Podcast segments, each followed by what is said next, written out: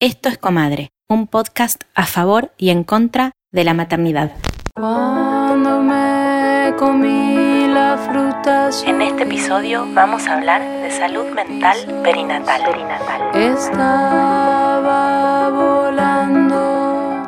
Hola a todos, mi nombre es Carolina Pena, soy psicóloga y desde que parí a mi hija Indira, que hoy tiene tres años y medio ya, me empezó a interpelar mucho el tema de la salud mental materna, la crianza, el puerperio, todo lo que rodea la maternidad.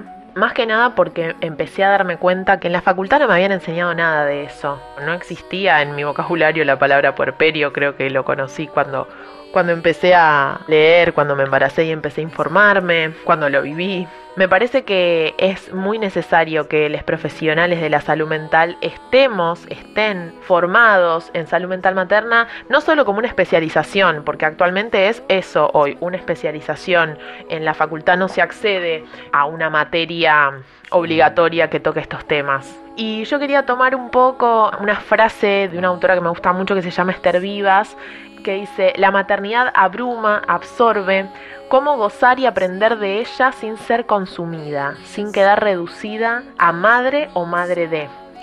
Y un poco digo, esta frase me sirve de disparador para pensar juntos, esto por lo que me invitaron a, a participar de este podcast. La maternidad nos enfrenta con una soledad visceral, con la soledad más profunda y más íntima y más difícil así como tiene sus cosas hermosas, también tiene sus cosas oscuras. Es necesaria una tribu para criar y que esa tribu también cuide no solo a ese niño, sino también la salud mental de esa madre, ¿sí? Hay muchas depresiones posparto que pasan desapercibidas porque las madres más que nada un poco influenciadas inconscientemente por el ideal que hay de maternidad perfecta, de que cuando nace tu hija tenés que estar feliz y tenés que estar súper contenta y súper satisfecha por lo que lograste, todos esos ideales culturales muchas veces lo que hacen es que la mujer oculte ciertos síntomas o que oculte tristeza o que oculte angustia y hay muchas depresiones posparto que se silencian y que la mujer las atraviesa sin que nadie se dé cuenta. Es por eso que es tan importante que haya una tribu, una red de apoyo que esté mirando no solo al bebé, sino también a esa mamá. Es necesario mucho tiempo, mucha paciencia, mucho sostén y mucha compasión hacia esa madre, de parte de la afuera y de parte también de una misma. Cambios que atravesamos son muchísimos, son físicos, son psíquicos, hormonales, emocionales, familiares, vinculares, digo, es una revolución la maternidad y es necesario que haya profesionales formados y formadas para acompañar estas maternidades.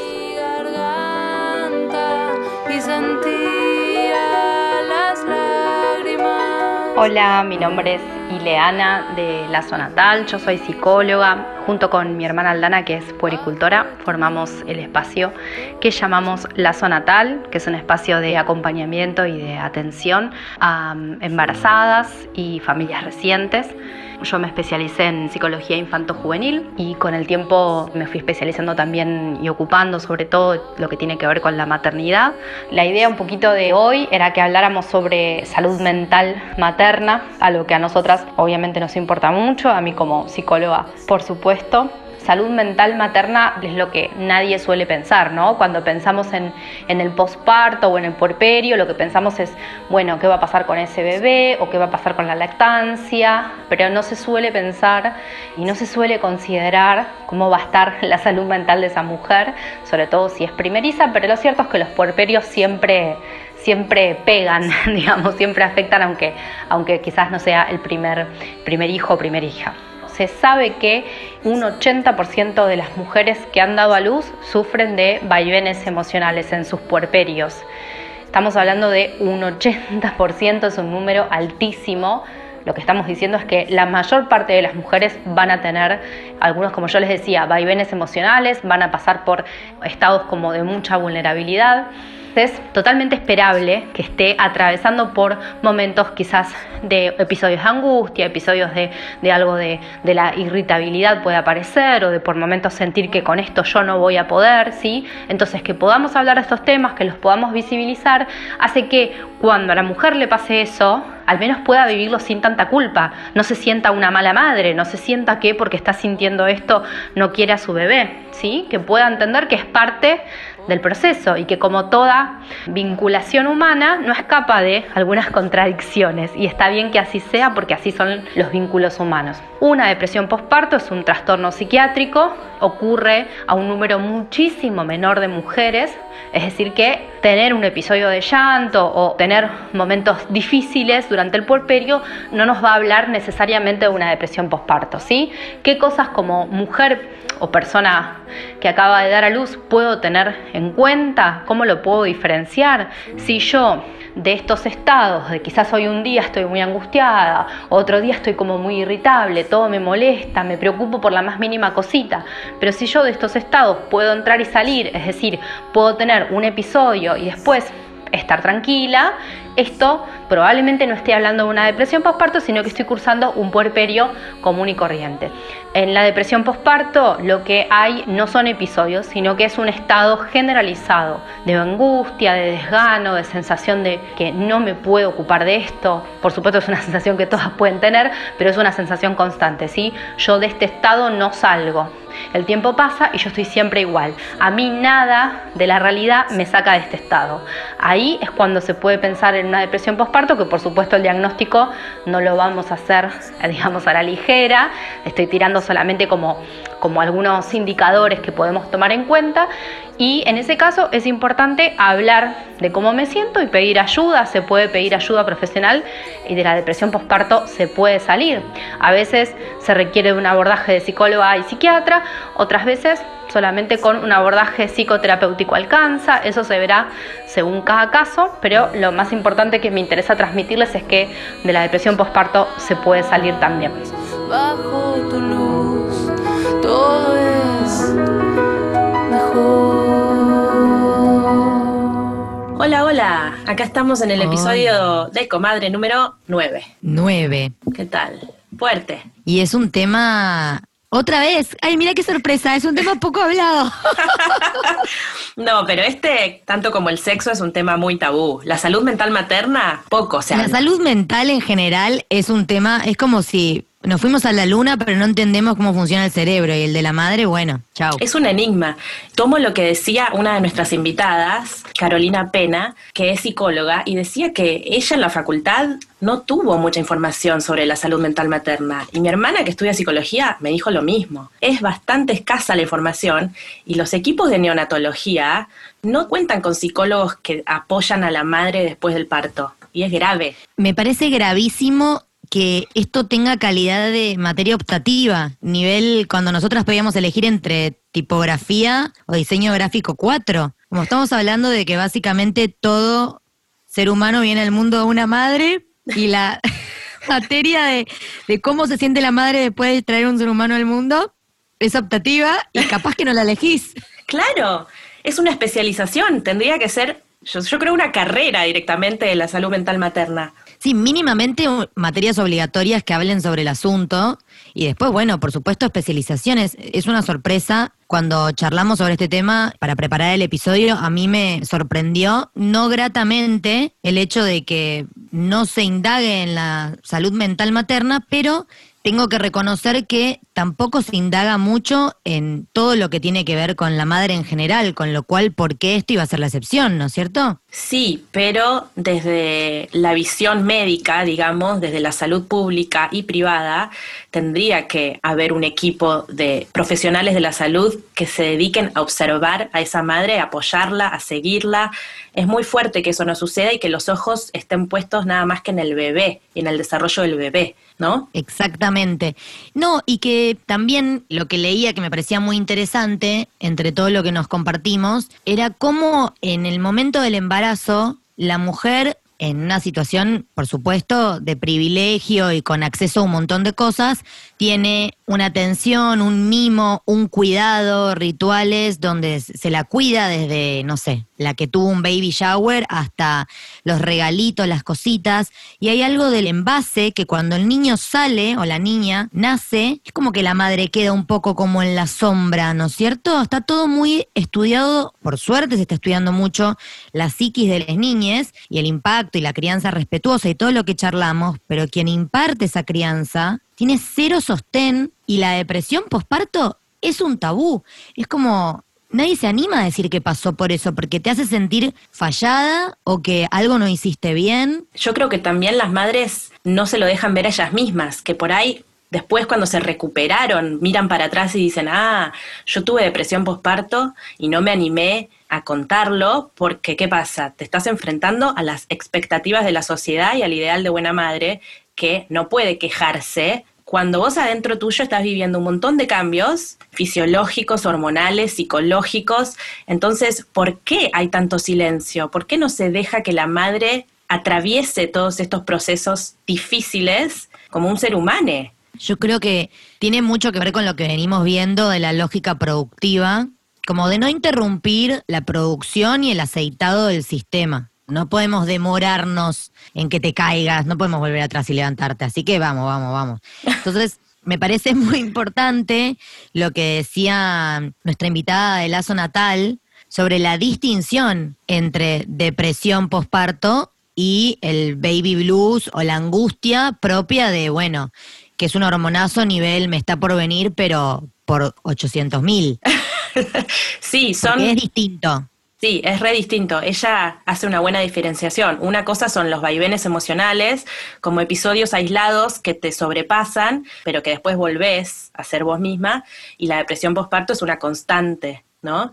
Bueno, claro, exactamente. Yo creo que en mi experiencia personal puedo hacer una distinción entre lo que me pasó a mí y lo que mi mamá relató que le pasó a ella, que ahora se lo volví a preguntar para tenerlo más presente, más claro, porque no me acuerdo a nivel consciente, seguramente a nivel inconsciente haya dejado sus secuelas, que mi mamá haya tenido depresión postparto, hmm. pero bueno, es la vida y uno supera las cosas. Y bueno, y yo me acuerdo de situaciones de angustia con Florentino recién nacido, me acuerdo de, de mirar la cuna y llorar, me acuerdo de flashear que no estaba respirando, me acuerdo de que se aproximaba la noche y a mí me agarraba una tristeza infinita que después indagando me enteré que tiene que ver con dos factores. Uno, o sea, yo hacía todo el ritual de me voy a ir a dormir, me ponía el pijama, pero bueno, después estaba a la merced de lo que ocurra con Florentino. Si se quería levantar cada dos horas, se quería levantar cada cuatro, estás ahí como que te, como que te pones el pijama como un disfraz. Vamos a hacer de cuenta que. Pero esa situación me daba mucha angustia. Y lo otro que me habían explicado es que la noche hay algo como en la memoria histórica genética de la humanidad, que la noche era el momento en el que los depredadores se comían a las crías. Entonces hay algo, claro, de, de, que te pones más en estado de alerta a la noche cuando tenés un recién nacido. Y que se te da vuelta como una media la rutina. Sí. Eso a mí me generaba mucha angustia, pero tenía muchos rayitos de luz y alegrías en el día y momentos de felicidad y de mirarle la carita. Mi mamá lo que describe es que a partir del cuarto o quinto mes míos, después de nacida, ella describe una angustia que nunca se detenía, una necesidad infinita de llorar constantemente, donde no había espacios de resuello, que eso la llevó a consultar a su ginecólogo, que le terminó recetando litio Mamá me dio de mamar dos meses más y con toda esta angustia encima y terminó decidiendo, bueno, corto con la lactancia porque no puedo hacer las dos cosas a la vez, que eso lo quería corregir porque en el primer episodio yo eso lo conté mal o en el segundo. Mamá cortó de darme de mamar a los seis meses y empezó a tomar el litio y dice que fue bastante rápida la recuperación. Bueno, menos mal, pero mira, tuvo que ir a verse con el ginecólogo, no con un psicólogo de salud mental perinatal, qué fuerte. Claro, o sea, tuvo que ir un médico que después la derivó con un psiquiatra, pero que no estaba especializado puntualmente en eso, evidentemente, hmm. y porque mi mamá fue pilla de autoobservarse y prestar atención y no pensar que era, bueno, ya, fue y consultó, ¿cómo puede ser que tenga esta angustia, loco? Sí. Hay mujeres que se la fuman solas muchas mujeres que se la fuman. Mira, hablando de eso, tengo estadísticas para dar que me gusta siempre. Y en los países desarrollados, de un 6,5 a 13% de mujeres caen en una depresión postparto. Esto se agranda en mujeres pobres, que el porcentaje ya llega a un 40%, pero obviamente ahí hay otros factores en juego. Porque imagínate si a nosotras, con todas a favor, nos cuesta un huevo, psicológicamente hablando, imagínate en una situación de pobreza. Qué difícil. Que todo se apila. Sí, Todos los nervios, la falta de comida, la falta de espacio. Por eso. Por eso es importante que la salud pública incluya a estos profesionales de la salud. Em, a mí lo que me pasó fue con el primer hijo bastante bien. O sea, dormía poco porque Atticus dormía mal, entonces estaba siempre muy cansada y me pasaba que a veces por ahí pegaba gritos al aire, no a él. Me acuerdo que una de las health visitors, que acá en Reino Unido, las health visitors son mujeres entrenadas para ayudar o para asistir a las madres puérperas. Entonces tenés dos o tres turnos con ellas, te van a visitar a tu casa y conversás sobre cómo estás atravesando el puerperio. Y obviamente si ven que el caso es un poco grave, ya ahí te derivan a un psicólogo o psiquiatra. Y me acuerdo que me decía, si vos ves que el bebé llora a la noche y no se calma y vos no podés controlarte, déjalo llorar y retírate de la habitación como para que no haya un riesgo de que yo lastime al bebé, ¿entendés? Fuertísimo, fuertísimo. Mirá el Eh, consejo. Sí, sí, que me pareció que está bueno porque, a ver, Y ¿cuánto? porque puede intervenir el papá de última para tratar de dar un poco de tranquilidad y permitirte a vos o recuperar un poquito de sueño o entrar en tu propio eje. No, pero ella me decía si estaba sola, porque puede pasar, o sea, el bebé por lo general Sí. está con la madre y es dependiente de la madre, y claro, para no correr el riesgo de lastimarlo, que en realidad lo dicen porque sucede, hay madres que terminan asfixiando a sus bebés, y esto es real. Sí. es infanticidio y pasa, entonces bueno, obviamente son casos extremos. Y después de lo que me pasó con el segundo hijo, que ahí fue el impacto mucho más grande, no podía soportarlo, digamos, las noches de no dormir, el estrés que me causaba, me acababa de mudar y ahí sí me pasó que me arañaba la cara. Y esto lo cuento con, No. con sí, con cierta culpa y con un poco de vergüenza, pero es lo que me pasaba, me arañaba la cara. Por lo menos a ellos. Estabas, describamos el escenario, estabas en Gales, recién mudada, sola, con dos niños, porque Nick trabajaba todo el día, con dos niños de menos de cuánto, cuatro años, Sí. toda la casa cuestas, No, todas Nick- las hormonas. Sí, Nick estaba en Londres trabajando, o sea, yo estaba viviendo tres días por semana sola en casa. Bueno, fue un estrés conmovedor, pero sobreviví y por suerte esta health visitor me vino a ver varias veces y ahora lo cuento y bueno, medio que me río, pero la verdad que la pasé mal y sé que hay muchas mujeres en esa misma situación que no lo cuentan. Que no lo cuentan y que no lo pasan, o que se les eterniza o se les perpetúa ese estado. Porque hay una cosa que se me ocurre que por fuera de las hormonas, cuando ya entras en ese loop, que a eso sumale la culpa, ¿no es cierto? Que siempre la mencionamos. A que te sentís mal, le tenés que sumar la culpa de que deberías estar sonriente todo el día como una psicótica. Pero sí, Y yo no tuve depresión postparto, pero soy bastante abierta, soy bastante bocina cuando algo me rompe las bolas, he sabido.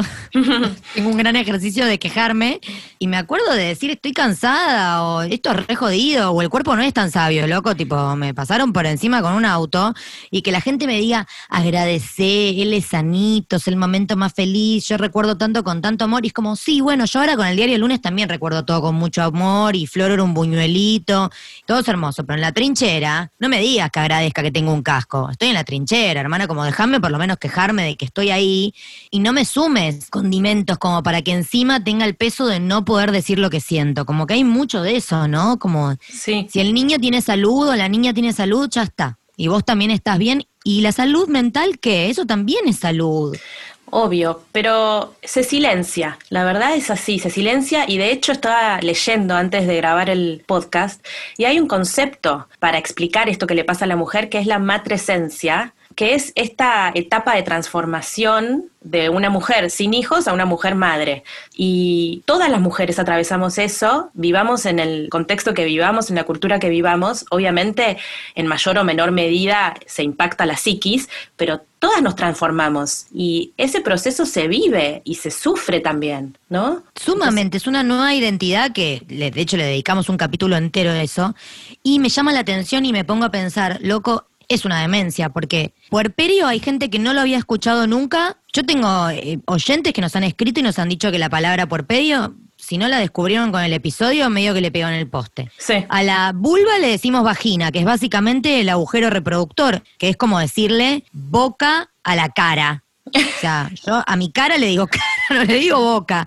Entonces, se oculta el puerperio, se oculta la vulva, se oculta la matresencia, que es todo un proceso en el cual la mujer, hay algo que nace y hay algo que muere con ese hijo o esa hija. Hmm. Y son todos conceptos que no se escuchan. Yo sé más sobre partes de autos, tipo bujía, que matresencia, ¿entendés por qué?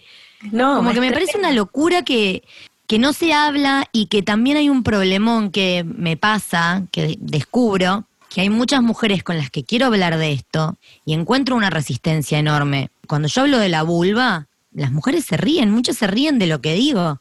Como hay, se dice vagina, como que hay una cosa de, de no darle a la, llamar a las cosas por su nombre, que me parece que también es un retemón. No me quiero ir por las ramas, pero He tenido debates con amigos sobre por qué femicidios. Es una persona matando a otra. No, hay que ponerle un nombre porque hay que medirlo, hay que tener estadísticas y hay que comprender la problemática. Bueno, pongámosle el nombre de depresión posparto. Existe. Hay tratamientos. Como... Es, es que es lo que dijiste. Lo que no se nombra no existe. Por eso hacemos este podcast también, porque descubrimos que la maternidad es un sinfín de temáticas silenciadas es tremendo. Y en este caso, la psiquis, o sea, mirá lo que estamos hablando, la psiquis es la que se ve afectada y no se habla. Yo iba a contar la anécdota de Luchi, nuestra amiga, que hablando previo a la grabación del podcast me contaba que ella con su primer hijo se agarraba de los barrotes de la cuna y lloraba y gritaba en el medio de la noche, mátenme, mátenme. Y después...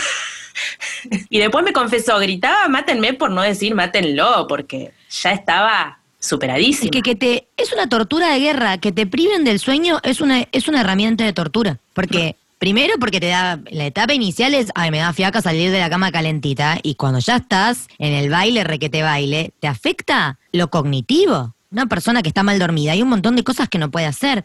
Pero me parece como súper importante decir algo, hablando que me doy cuenta, que es, por eso insistimos tanto en el podcast con tejer red hablar con otras mujeres, buscarse un taller de crianza, conversar con nuestras amigas, con nuestras madres, con nuestras pares, con nuestra ginecóloga o con quien sea que consultemos, porque angustia y tristeza y nostalgia de quienes fuimos, todas sentimos cuando parimos, pero muchas pasan ese nivel y tienen una depresión.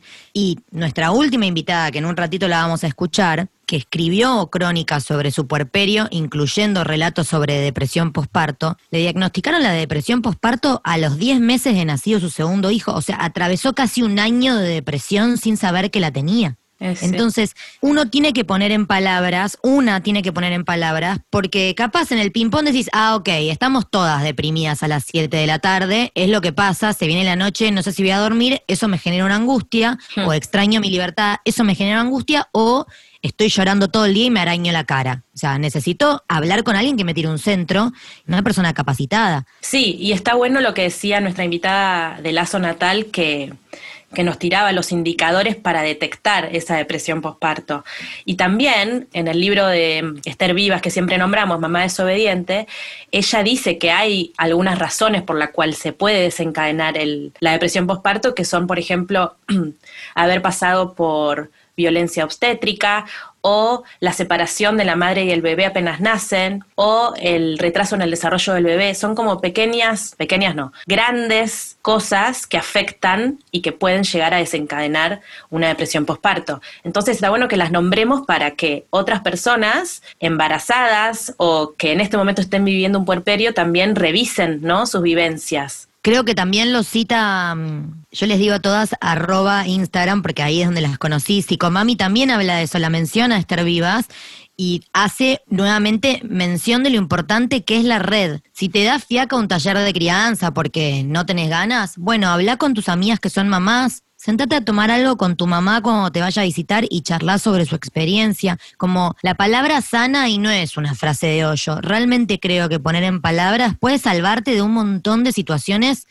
A mí me pasa infinidad de veces que hablo con vos o hablo con otras amigas o hablo con mis amigas del taller de crianza. Y no sé, desde, che, Floro está teniendo tal comportamiento. Ah, sí, sí. Y de golpe descubro que están todos teniendo el mismo comportamiento. Le quiero poner el pañal y me caga trompadas. Ah, no soy yo. O sea, todas estamos pasando por esa instancia, tenemos bebés de la misma edad o niñes de la misma edad. Claro. Bueno, lo mismo con las angustias. Sí. El tema es a dónde recurrir, ¿no es cierto? Como ese es un temón, porque en mi caso yo me quedé sin obstetra porque me dio de alta. Y supongo que a la ginecóloga, bueno, yo siempre tuve terapeutas igual, o sea, siempre tengo un buró atrás que me contiene. Sí. ¿A dónde se va? No, yo creo que hay que consultar con amigas que conozcan psicólogas, psicólogos, pero sí o sí recurrir a un profesional de la salud. También estuve leyendo entre los apuntes cómo se ha disparado ahora en la pandemia Ah, el sí. tema de los números de depresión. Eso me parece Sí, no tengo las estadísticas a mano, pero era como que se habían duplicado las depresiones Sí. posparto, pero obviamente las condiciones te la dan servida en bandeja, o sea, Bueno, por eso ahora más que nunca la red se puede tejer en forma digital, pero se tiene que tejer, porque sí, los apremios económicos, el encierro, es como poner una lupa encima de todos los conflictos que una tiene en el puerperio en una normalidad, digamos. sí. Y de, mm, de libritos, Ah, bueno, cosas, ¿qué tenés para contarnos? Bueno, antes de recomendar, una última cosa que quería también traer es el autocuidado, porque así como siempre recomendamos tejer red y hablar con amigas, madres o no madres de todo lo que nos pasa, creo que una vez que nuestros hijos van creciendo y nosotros adquirimos más independencia, yo creo que está bueno que nos demos tiempo para dedicarle a algo que nos guste hacer, que nos haga bien, porque el autocuidado también es sanar la cabeza, ¿no? Es súper, súper importante, qué bueno que menciones eso, súper importante y creo que va de la mano de todo lo que venimos conversando. Hay una maternidad hegemónica que hay que bajarla a cascotazos porque no da espacio al reencuentro con una misma. Mm. Es como que condena mucho la necesidad de la madre de por unas horas no ser madre y hacer otra cosa. O sea, una siempre es madre, obviamente, pero digo, de encontrarse con unas amigas, de hacer algo que nos guste, de tener nuestro espacio, de reconectar con nuestro cuerpo, con nuestro deseo, con nuestro placer.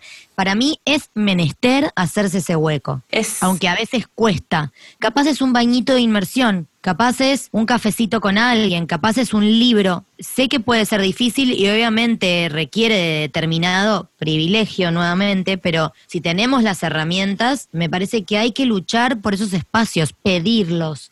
Me parece que como una de las grandes conclusiones que podríamos sacar de, de esta temática es, las madres tenemos que aprender a pedir, a pedir ayuda, a pedir colaboración, a pedir espacio. Sí, es Y necesario porque vivimos constantemente una ambivalencia desde que nos convertimos en madres, entonces dedicarle tiempo a cosas que sabemos que nos hacen bien, hay que pedir sin culpa para poder gozar, ya sea de una hora por día para dedicarnos a nosotras mismas. Y aparte, ¿cómo vuelve una después de ese espacio con una misma? Yo vuelvo revitalizada. Vengo con unas ganas de jugar con Floro. No sé, ayer terminé de trabajar y estuve una hora jugando a las escondidas, que imagínate cómo juega Floro a las escondidas, no sabe ni contar. O sea, lo que me reí. Pero estuve ahí 100% presente porque ya había tenido espacio para hacer otras cosas, entonces ahora quería estar con él. Sí. Y eso nos pasa con todos los humanos y todas las humanas, todos los vínculos que tenemos. Yo no quiero estar 24 horas al día ni con mi mamá, ni con mi pareja, de pedo conmigo misma. Entonces, dejar de culpabilizar y pedir ayuda. Y obviamente, eso estamos hablando en condiciones normales de presión y temperatura, pero si tenés angustia, pedí ayuda. Empezá por hablarlo con quien sea que te acompañe y ex- extendé el mensaje. No te canses de pedir ayuda para sentirte bien. No hay que fijar el concepto de que la maternidad va de la mano del sacrificio y la angustia. No, sí, obviamente hay revoluciones hormonales, pero creo que tenemos que pelear porque sea una actividad más disfrutable, porque es para siempre. Exacto, sí. Hay que soportar la contradicción, pero también hay que poder pedir espacios de disfrute para una misma. Eso seguro. Que no nos defina solamente la maternidad. Somos mujeres y tenemos nuestros intereses también. Y por último, hablando de intereses, voy a recomendar libros. Hay dos de estos libros que sé que tocan la temática de la salud mental y no los leí, pero están en mi lista de pendientes. Uno es Papel Pintado Amarillo, que es de Charlotte Perkins Gilman, que está basado en su propia experiencia de depresión postparto. Se escribió en 1890 y el médico la obligó a encerrarse, a hacer reposo absoluto en una habitación pintada de amarillo. Bueno, y ella cuenta su experiencia. Sí, hermoso. y el otro es más contemporáneo y es de una autora argentina muy reconocida que se llama Ariana Harswick. Nunca lo sé pronunciar bien, pero bueno, el libro es Mátate Amor, que también fue llevado al teatro con Erika Rivas el año pasado. Lo vi y es un obrón. Me reí y lloré. Sentí que esa persona había estado viviendo conmigo en mi casa. O sea, tenía mucha información sobre mi persona. te, sentís muy representada. Muy. Bueno, creo que está al borde de la locura, pero todas las madres estamos al borde de la locura.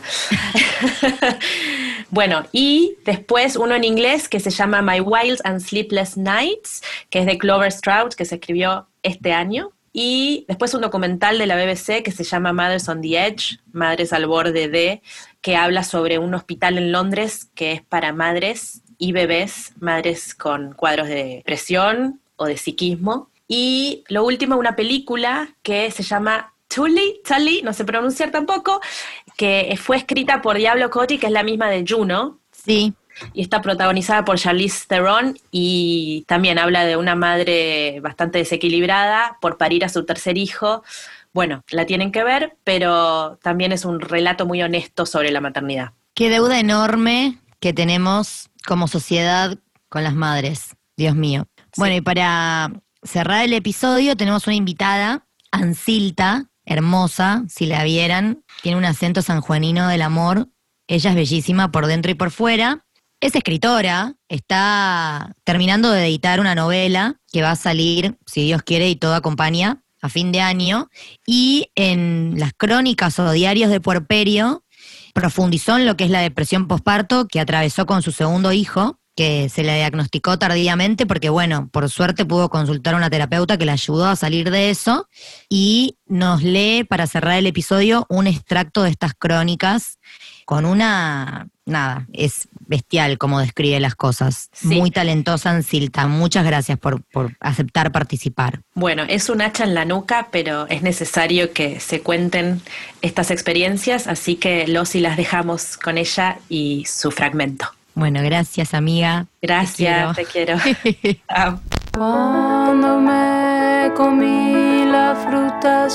Hola, soy Ansilta Grisas y voy a leer un fragmento de un diario de nacimiento que escribí cuando nació mi segundo hijo. Soñé con lava corriendo por las calles como un río.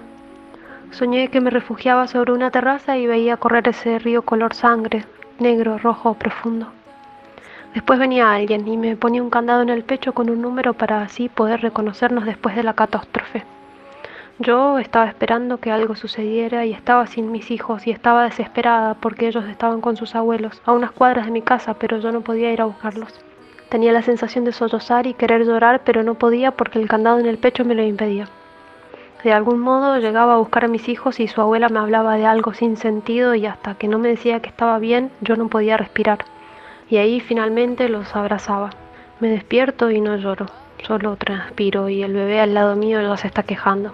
Una angustia se me alojó en el pecho, pero tengo una piedra, una bola, un candado que no me deja llorar. Intento y no puedo. En cambio ando iracunda, grito y me enojo, como ese caudal de lava que circulaba por las calles de mi sueño, pero adentro mío. Y cuando empieza a salir no puedo parar y me enredo en mis propios enojos. Y en la noche el bebé llora y toma la teta, pero sigue llorando y yo camino en círculos, sosteniéndolo como un paquete. Dibujo círculos en la oscuridad del living y siento que la lava me persigue.